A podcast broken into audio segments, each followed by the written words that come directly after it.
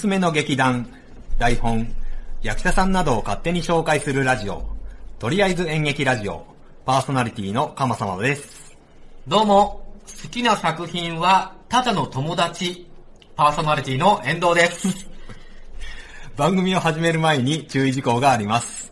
我々は演劇の専門家ではありません。内容についてはご容赦いただけると、これ幸いでございます。いやいや、ただの友達、名作でしたね。え、な、な、なにあれ？ただの友達知らんすか？知らないよ。あかま先輩がうん書いた脚本のタイトル、ただの友達。ああ、ああ、ああ、ああ、ああ、あったね、そんなの。もう10年以上前か、に俺たちが20代そうそうそうそうそうそうそうそう。あの、遠藤くんが劇団作ろうって言いそうそう、みんなで演劇やろうっつってう、んそうそう。先輩、で、脚本書いてくれ俺て脚本書くよっつってえ、書いて出来上がったののタイトルが、ただの友達。そうそうそうそうそうそう。そうそうそうそう。僕はね、あれを、なんか舞台化したいとずっと思ってるんですよ。いやいやいやいや、ちょっと待て。あのね、俺、台本はも全然覚えてないけど、ええ酷評されたのはすっごい覚えてる。酷評されました酷評された。誰にいや、みんなに。すっごい覚えてるよ。めちゃくちゃ凹んだから。マジっすか？いやー、これはちょっと違うんじゃないですか？みたいな。あの頃はね、ちょっとやっぱりみんなそれぞれ尖ってますそれぞれ尖ってる。まだ20代だったのかな。ちょっと、ちょっと今度、やってみません？あれ。ラジオドラマみたいな感じで。いや、恥ずかしい。なんでですダかメあんな。ないよ。え、なんすか？なんすか？面白いじゃないですか。いやいやいや、だ？から、その時言えよ。ねあのみんなのこれじゃないからね。何時間費やして書いたったの 俺。そう、今思うとね、きっとね、あっこまで形にするってやっぱすごいじゃないですか。うんこんなことやりたいなと思ってても、それを形にするまでってすごい労力なんですよ。あの時はこうね、みんなでなんかこう、わってて作るっていう、そのね、体験をやりたかったんですよ。んでも、なんか違いましたね。やっぱりね、今なって思えば、ええあの、計画が必要だよね、いろいろと。そうそう。いや、でもこうやってラジオを続けられてるのも、やっぱ彼女先輩がきちんと確実にこうして形にしてきてくれるから、ねやっぱりなんか思いつきでわーっとやることは、その初期衝動してすごく楽しいことなんですけど、形にならずに終わっていくものっていうのすごく多くって、うん。やっとき形にしとけばよかったなって思うので、今からやりませんかっていうお誘いなんですけど。あのー、風呂敷ばっかり広げるタイプっているじゃん、人間で。いますね、いいますすね。遠藤くんあなたそのタイプ。あまあ多分、私は風呂敷畳むタイプっていうか、しっかりとねこれはできる、これはできない。あ分けるタイプ。はいはいはいはいはい。そんな私が言うんですが、あの、ただの友達はやりません。自分まあまあ、自分の前にいや、もう恥ずかしい。つまんない。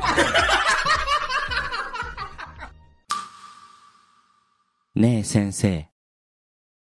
私たちみんな、さよならのキスをしてくれる人がいるんです。マーシー、ピーナッツ。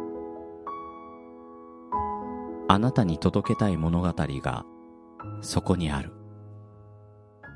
ポッドキャスト、朗読の時間。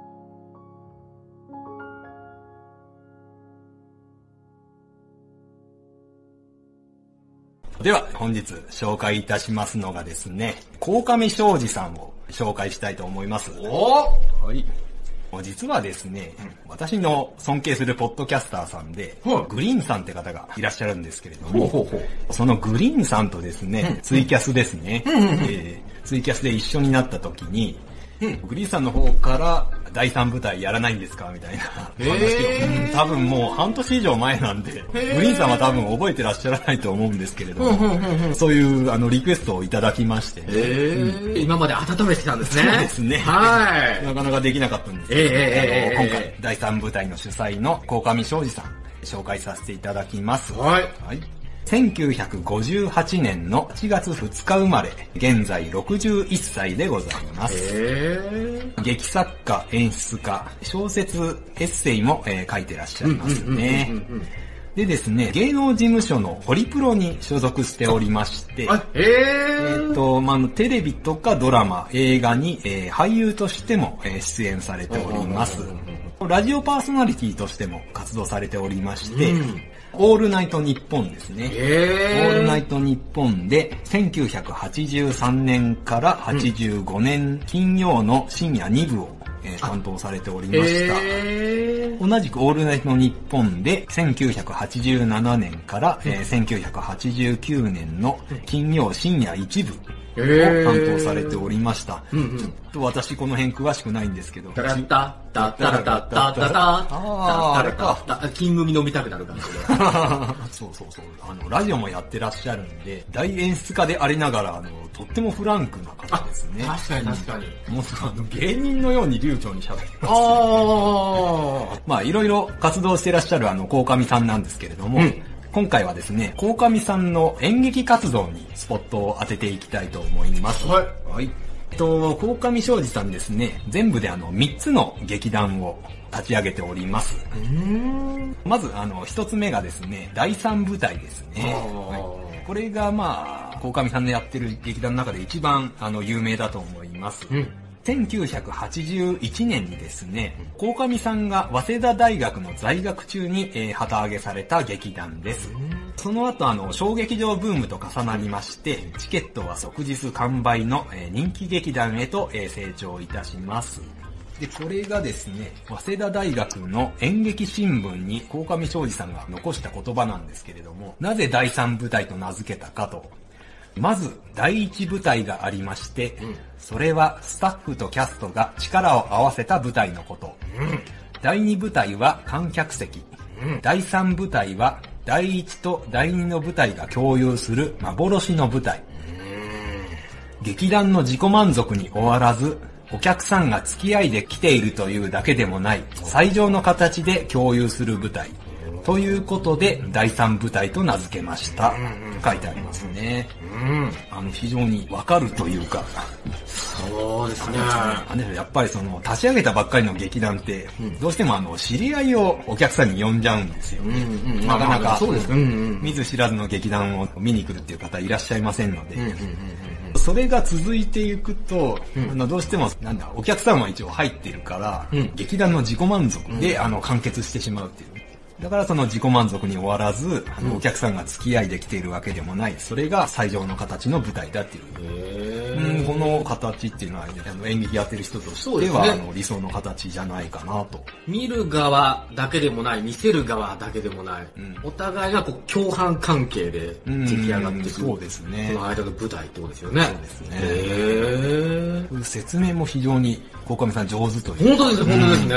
綺麗な文章だなまあそうですね本当にこの文章私感動しまして、ぜひ、あの、紹介したいと思いまして。いいですね。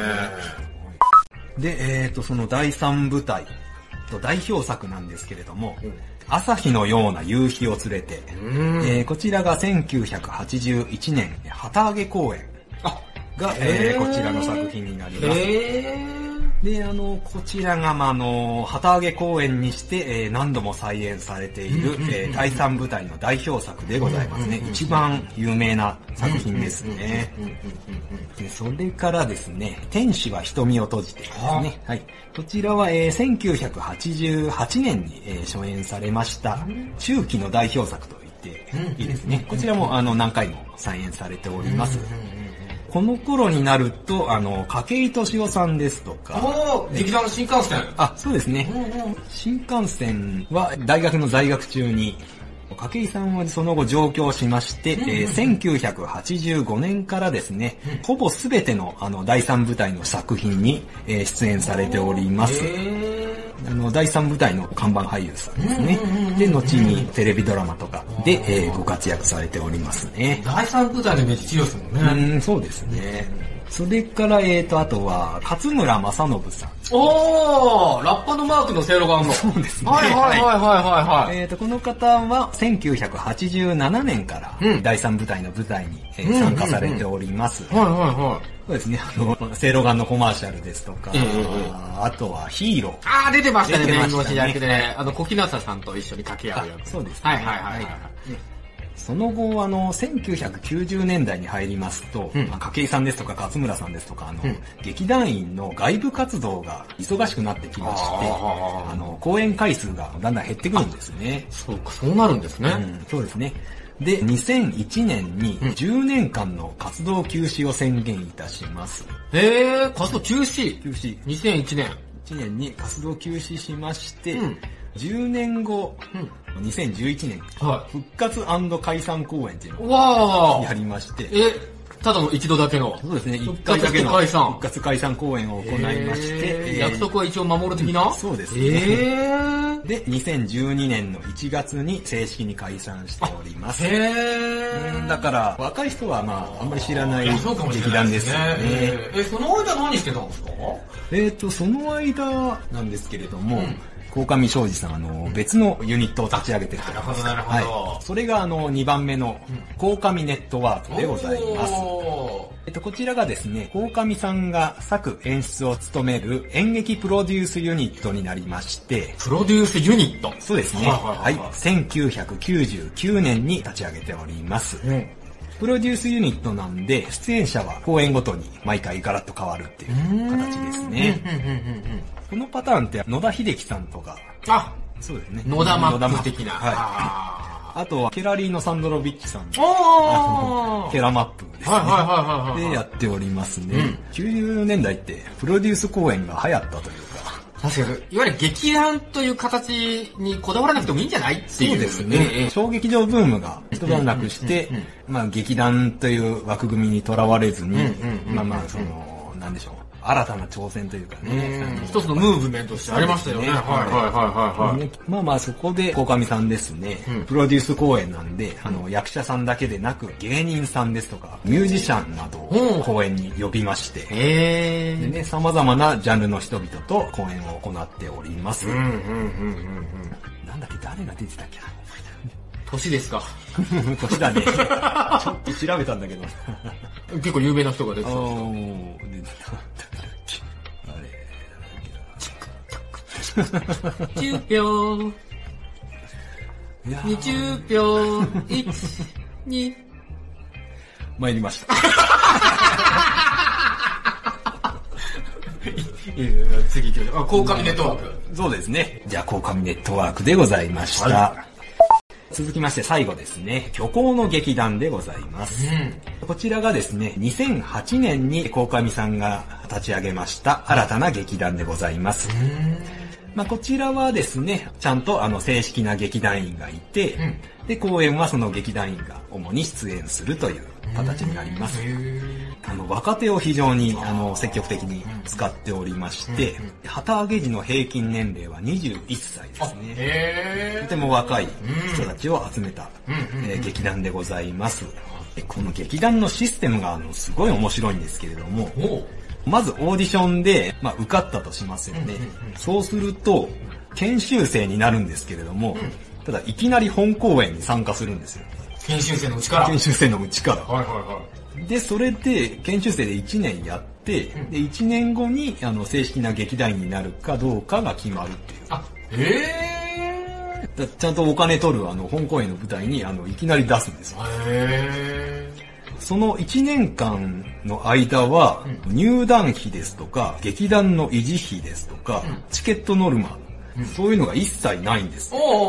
すべてあの、鴻上さんの運営している株式会社サードステージが賄っている。サードステージ第三舞台じゃないですか。うん、そうですね。へー。そういいじゃないですか。へとその他にもですね、あの、本公演以外に、一人芝居自主企画発表会っていうのがあるんですー。よ。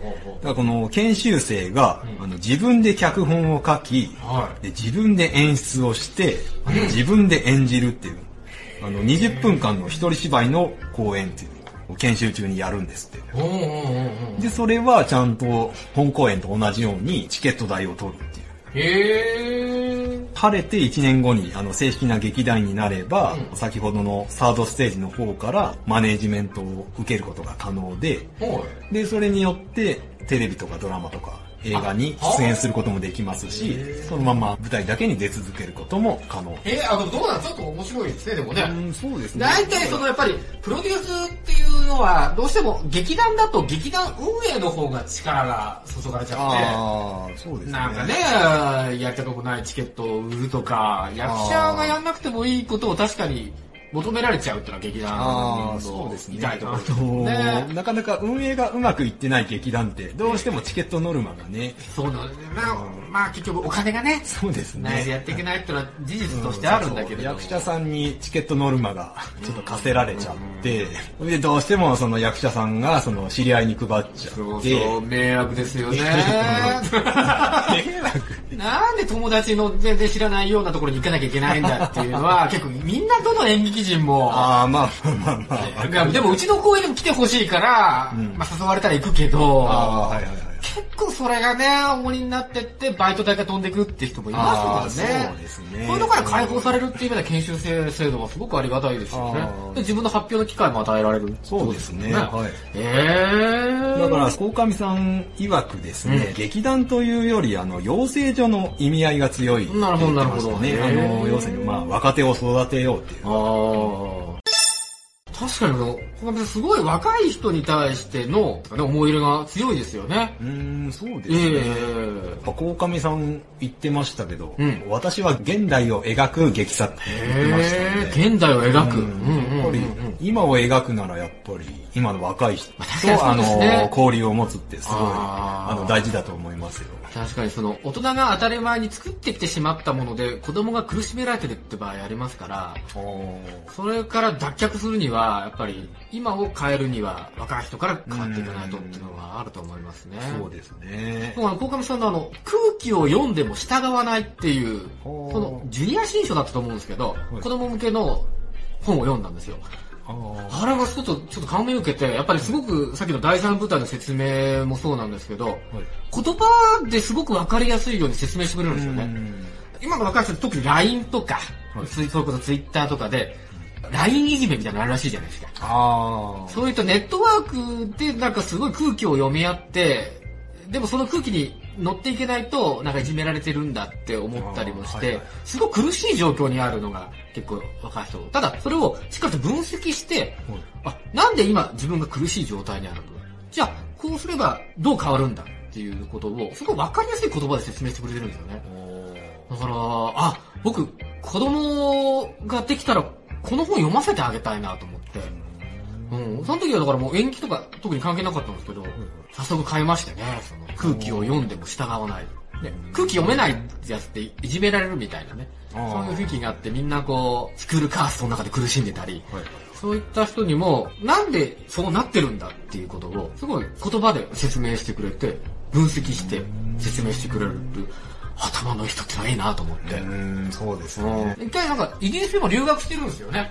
ああ、そうですね。あの時も劇団で売れたもんだから、結構いい地位にいるっていうか、小劇場界の中でああ、そうですね。でもそうなると、やっぱ自分はもう学ぶことができないんじゃないか。あなもんで、イギリスに思い切って留学して、もうそうすると、一番下の、んそれこそ研修生みたいな立場で、イギリスの演劇を吸収して、また日本に持ち帰りたいっていう。あ。日本で鴻上正実ったら相当な有名ですけど、イギリス行ったらまあ、誰一人知らない。いやどっか、どっかの東洋人ですからね。そうですねえーでもそれでやっぱりすごい広い視野を持っていろんなことを語ってるから、それこそ若者の相談とか、人生相談みたいなのもすごく理論的に解説してくれるので、エッセイもね、確かに面白いし、人生相談も面白いし、スクールジャパンの司会なんかも、あの NHK の BS でやってる外国人が一番集まって。あありますねえー、あでも本当、この人頭いいなと思って僕いつも見てますけどうね。ん、そうですね。今回はあの、劇団を紹介しましたけれども、は劇団以外でも本当マルチに活動されていらっしゃる方なんですよね。そうです劇団でもいいですし、うん小説読んでいただいてもいいですし、んそれこそあのテレビにも出てらっしゃる方なんでね、これ聞いて、鴻上さんに少しでもあの、興味を持っていただけたら、本当にこれ幸いでございますね。はい、どうも、かまさまでございます。鴻上庄司さん、いかがだったでしょうか？ここからはですね、かま様一人になりまして、番組にいただきましたお便りですとか、ツイッターでいただいたハッシュタグ、えー読んでいきたいと思います。で、この一人会収録するにあたり、ちょっといいことがありましてですね、とりあえず演劇ラジオディレクターがいるんですけれども、ディレクターのセイロボットくんからですね、よかったらこのマイク使ってくださいということで、こうね、結構なあのマイクをお借りしまして、今まではボイスメモで、まあ、ただ単に収録してたんですけれども、今回からはですね、私の iPhone とこのマイクをつなげまして収録に挑んでおります。で、マイクの写真をですね、ツイッターに上げたところですね、早速リプをいただきましたので、急遽それを紹介したいと思います。はやたこアットタコラジさんからいただきました。マランツプロ、僕も使ってます。お手頃価格で高音質。といただきました。ありがとうございます。はやたこさん、はやたこの海中生活というポッドキャストを配信してらっしゃるポッドキャスターさんですね。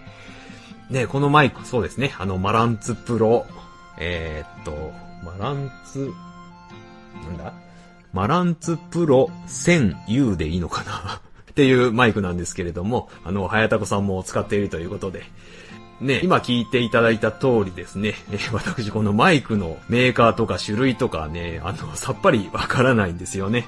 こういうハード面はディレクターにあの本当にお任せで、この演劇ラジオの編集は私がやってるんですけれども、ポッドキャストにアップしたりですとか、そういうのはあの、全部ディレクターにやってもらっております。だからね、な、なんやったっけ、あの、RSS フィードとか、もう私なんのこっちゃ、さっぱりわからないんですよね。本当に彼のおかげで、とりあえず演劇ラジオ成り立っております。いつも感謝しております。はい、あ、そうだ。あの、すいません。はやたこさん、リプありがとうございました。さて、えー、それでは番組にいただきましたお便りの方を紹介していきたいと思います。これはですね、あやなさんからいただいたんですけれども、ツイッターの DM でやり取りしているうちにですね、私演劇で不思議な体験をしましたという話になりまして、で、それを番組で読んでもいいですかって聞いたら OK をいただきましたので、こちら読んでいきたいと思います。もう25年以上前なんだと思います。地元のよく買い物に行く通り道に公園がありました。ある日、大きなテントがかかっていて、時代劇風なのか、不思議な格好をした人に呼び止められました。仕方なく中へ。中では演劇を始めました。天草四郎がどうしたこうした。申し訳ないけど、時代劇でもない、何を伝えたいのかわからない劇でした。申し訳ないがつまらない。さあ、この劇いかがでしたか？いくらかお金を入れてください。と言われたんですが、お金もないし入れませんでした。ああまあ、そらそうでしょうね。その次の日からそれはありませんでした。夢だったのか何だったのか。その後は一度もそのテントは見ないまま、結婚して別の場所に行きましたから、もうやってないと思うんですが、不思議な体験でした。といただきました。ありがとうございます。えっと、これまずですね、演劇界には伝説がありまして、1960年代にですね、唐十郎さんという方が神社とか公園に赤いテントを張りまして、その中で芝居を行っていたんですね。で、それが通称赤テントと呼ばれて、一部の若者に熱狂的な支持を集めまして、それが後々の小劇場ブームに繋がってくるわけなんですけれども、この劇団の方、それに憧れていたのではないかと思います。ただ、あの、これはやっちゃいけないやつですね。まあなぜならば、演劇っていうのは声をかけて見てもらうものではないからなんですね。まあどういうことかというと、まあまあこれはあくまで私の考えなんですけれども、面白い劇を作れば、声なんかかけなくても、あの、自然と人は集まってくるんですよね。これが演劇の本質なんだと私は思っています。だから、ねもう本当にどっかのキャバクラじゃないんですからね、声をかけなきゃお客さんが入らない劇を見せたっていうのが、これがやっぱ一番いけなかったんじゃないかなと思います。綾菜さんに見せた劇が、あの、まだ面白かったらよかったんですけれども、それがつまらないってなると、やっぱりね、つまらない劇を見せて、さらに、綾菜さんの時間を奪っておいて、さらにさらにお金を要求するっていうね、これはちょっとね、失礼なんじゃないかなと思います。だから、この劇団の方も、そんな集客の仕方をするんじゃなくて、もっと面白い劇を作るっていう方に力を入れればよかったんじゃないかなと思います。これから劇団を立ち上げる人が 聞いてるかどうかはわからないんですけれども、参考になればなと思って紹介いたしました。あやなさん、貴重な体験をありがとうございました。はい。では、ここからはですね、ツイッターでいただきました番組のハッシュタグ紹介していきたいと思います。と、まずはですね、年末にハッシュタグいろいろいただきましたんで、それをまず一気にご紹介していきたいと思います。2019年の12月31日にマーヤさんからいただきました。今年聞いたポッドキャストということで、ずらーっとポッドキャスト番組のハッシュタグが並んでいる中で演劇ラジオ入れていただきました。ありがとうございます。続きまして、まゆゆあっとおじまじょさんからいただきました。こちらも2019年12月31日ですね。今年は、ポッドキャストに出会った1年でした。ポッドキャストのおかげでとても楽しい時間を過ごすことができました。ありがとうございました。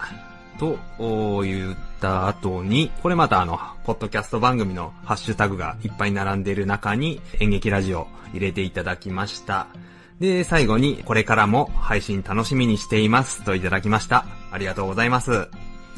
はい、続きましてですね、鬼おろしさんから、こちらも2019年の12月31日にいただきました。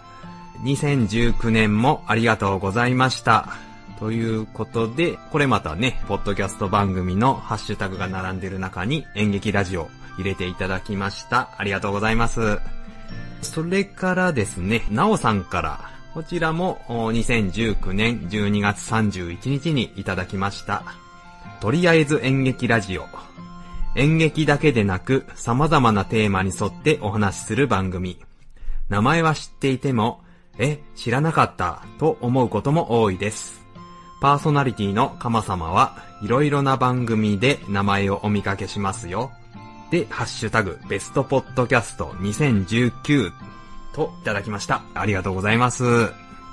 でね、年末に、こうね、まあ一気にいただいたんですけれども、まああれですね、皆さんお綺麗な方ばっかりからいただきまして、えー、ありがとうございます。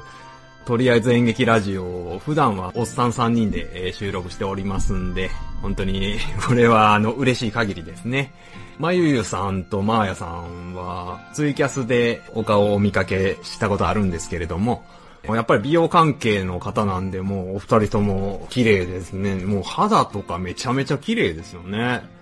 で、それから、鬼おろしさんとなおさんは、私、実際お会いしたことがあるんですけれども、まあ、お二人ともね、可愛らしい方でね、タイプは違うんですけれども、本当にお二人とも可愛い方でね、ありがたいですね。こうやって、あの、リアクションいただきまして。で、あの、まあ、2019年の年末にいただいたということで、まあ、ちょっと遅くなったんですけれども、2020年もよろしくお願いいたします。はい。続きまして、年が明けましてですね、1月12日に、ももさんからいただきました。明星、懐かしいです。ドラマに出てた頃の浜崎あゆみさん、好きな人いました。未成年の時のを絶賛していました。歌もシーズンはいいですね。といただきました。ありがとうございます。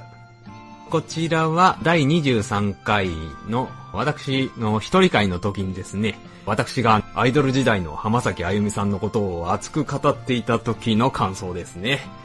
そうですね、未成年、浜崎あゆみさん出てましたね。未成年って、あの、連続ドラマがありまして、で、浜崎あゆみさんはその河合我門さんの恋人役で出てたんですよね。とね、懐かしいですね。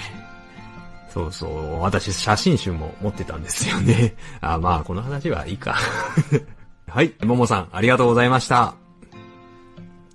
さあ、続きましてですね、1月12日、あやなさんからいただきました。昨日拝聴ポッドキャスト、演劇ラジオ。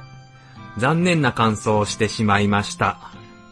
演劇を楽しみたいなら、BS プレミアムで気になる作品を見るくらいにはなりました。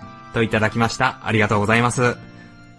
これ、あれですね。あやなさんにツイッターで聞いたんですよ。あの、な、何が残念なんですかって聞いたら、23回でも、あの、あやなさんのハッシュタグ読んだんですけれども、その時に変な出だしの番組の感想を書いてしまったからということなんですけれどもね。まあまあツイッターでも返したんですけれども、全然変じゃなかって気にならないですよって返しておきましたね。で、まあまあ、それよりもですね、BS で気になるあの演劇の舞台をちょっと見ているということで、演劇に興味を持ってもらえて、非常に私は嬉しく思っております。はい、あやなさん、ありがとうございました。はい、続きましてですね、えっ、と、1月18日にいただきました、寝たら忘れるラジオさんですね。かま様、お聞きいただきありがとうございます。また、リクエストにもお答えいただきありがとうございました。近くの劇団探しですね。それか、劇団始めるってのも手ですね。といただきました。ありがとうございます。こちらも第23回の感想で演劇入門の話をしたんですけれども、これあの、寝たら忘れるラジオさんから演劇入門のお話お願いしますって言われて、リクエストにお答えした回ですね。まあ、その時に芝居を始めるには、どっかの劇団に入る、その探し方みたいなのを説明したんですけれども、やっぱこれを見て、あ、自分で劇団を立ち上げるってその手があったかって 思いましたね。まあ、なんで劇団立ち上げる話が抜けてたかと言いますと、何のそのノウハウもなしに劇団立ち上げても、大体うまくいかないんですよね。劇団立ち上げて、旗揚げ公演が解散公演。あ、あれ、あの劇団立ち上げたけどどこ行ったみたいな劇団をね、あの、私何個も見てきましたので、やっぱそれなりの知識と経験とか、そういうものがないと、継続していくっていうのが本当に難しいと思います。だから、そうですね。やっぱりどっかの劇団に、まずは所属して、それで、あの、自分でやりたいことが見つかったら、あの、劇団を立ち上げるっていう、こういうルートがいいと私は思いますね。はい。寝たら忘れるラジオさん、ありがとうございました。はい。続きましてですね、2月4日に、つゆはライヤーさんからいただきました。紹介させていただきました。というわけで、たくさん、ポッドキャスト番組のハッシュタグ並んでる中で、とりあえず演劇ラジオ入れていただきました。ありがとうございます。つゆはライヤーっていうのは音楽ユニットの名前なんですけれども、多少さんとコウスケさんっていう男性二人の音楽ユニットですね。で、この二人が、あの、ポッドキャスト番組やっておりまして、で、それが、あの、原始の無駄遣いという番組でございます。で、その中で、とりあえず演劇ラジオをあの紹介していただきました。ありがとうございます。で、この原始の無駄遣い、まだまだ始まったばっかりで、レビューが初めて来たとか、お便り来たとか、コーナーどうするみたいな感じでお話ししてますけれども、なんだろう、先輩ずらするつもりはないんですけれども、本当に初めてレビュー来たりとか、お便り来たりとかすると、あの、めっちゃ嬉しいですよね。うん。私も原始の無駄遣い聞いておりますんで、今後も配信楽しみにしております。はい。つゆはライヤーさん、ありがとうございました。2月11日にいただきました。あやほう一部で姉ちゃんはサラエボさんからいただきました。聞いたポッドキャスト。というわけで、こちらも、ポッドキャスト番組のハッシュタグ並んでる中に演劇ラジオ入れていただきました。ありがとうございます。ハッシュタグの隣にですね、矢印がついてて、ニューって書いてあるんですよね、英語で。まあまあこの、初めて聞いたってことだと思うんですけれども、新たに聞き始めていただきまして、ありがとうございます。ツイッターのリプでも返したんですけれども、ニューって書いてあると、なんかのランキングにランクインした気分になりまして、非常に嬉しかったです。はい。あやほうさん、ありがとうございました。はい。続きましてですね、2月12日にいただきました、フリーダムチンパンジー佐藤さんからいただきました。お久しぶりです。バンド名はすぐに別れど、といただきました。ありがとうございます。これはですね、第24回でですね、遠藤くんに演劇ラジオにお便りいただいた方をお答えくださいって、まあ問題出したんですけれども、そこで真っ先に出てきたのがフリーダムチンパンジー、略してフリチンさんですね。ただ、あの、そのバンド名は 真っ先に出てきたんですけれども、佐藤さんまで出てこなかったっていうね。まあ彼にとってはよっぽどバンド名がインパクト強かったんでしょうね。まあこれで、さすがにあの遠藤君も覚えたと思いますんで、またクイズ出してみましょうかね。2年後ぐらいに、あの忘れた頃にまたクイズ出してみたいと思います。はい、フリーダムチンパンジー佐藤さん、ありがとうございました。さあ、続きまして、2月12日に、あやなさんからいただきました。昨日拝聴、ポッドキャスト、演劇ラジオ。先生を存じ上げないので、遠藤さんの演技も上手くて、だいたい正解すごいですね。私も少しは当たってました。お便り会も聞いてくださいね。と思ったら、お名前言っていただいてびっくりしました。油断しました。ニヤニヤして聞きました。といただきました。ありがとうございます。こちらも第24回のご感想ですね。まあ私が突然ピーターパン先生のモノマネをするっていう回なんですけれども、これね、全然打ち合わせなしでやったんですよね。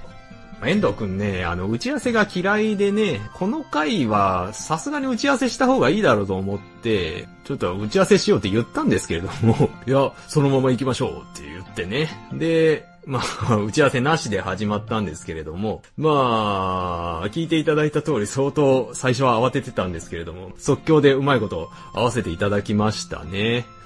彼も一応演劇部に3年間所属してましたんでね。まあ、お名前言っていただいてびっくりしましたってことなんですけれども、まあ、そら、あやなさんの名前は言いますよ。だって今回のハッシュタグ読みだけで、あやなさん3つもお便りいただいてますので、本当にいつもありがとうございます。あやなさんのおかげで演劇ラジオを持っております。今後ともよろしくお願いいたします。はい、あやなさんありがとうございました。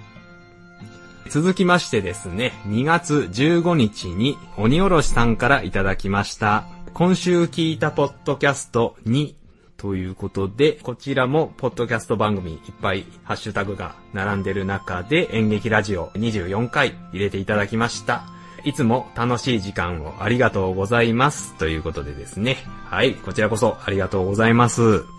で、このツイートがですね、4ページぐらいあってて、聞いたラジオ番組がずらーっと並んでますね。すごいですね。今週ってことは1週間でこんだけ 聞いたってことですから、私も今週聞いたポッドキャストって毎週つぶやいてますけど、こんないっぱいは聞けないなぁうん、ま、参りました。はい。鬼おろしさん、ありがとうございました。それでは、ハッシュタグ読みは以上になります。皆さん、本当にありがとうございました。今後ともよろしくお願いいたします。これくらいのお弁当の蓋に、おったよりおったよりちょいと詰めて、ハッシュタグにおっぺふたつけて、もちさん、もちもちライドさん、はいはい。ゆかさん、呼んだ？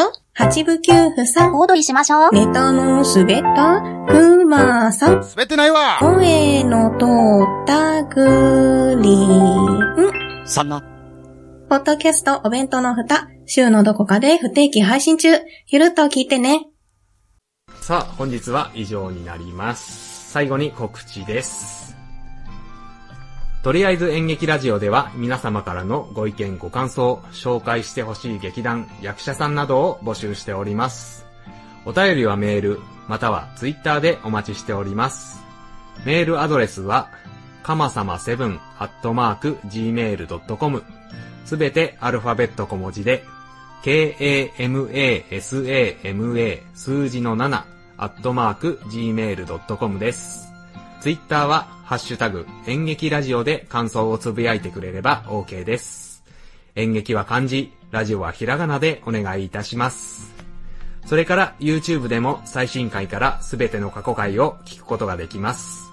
こちらはとりあえず演劇ラジオで検索してください。それではまた次回お会いいたしましょう。さようなら。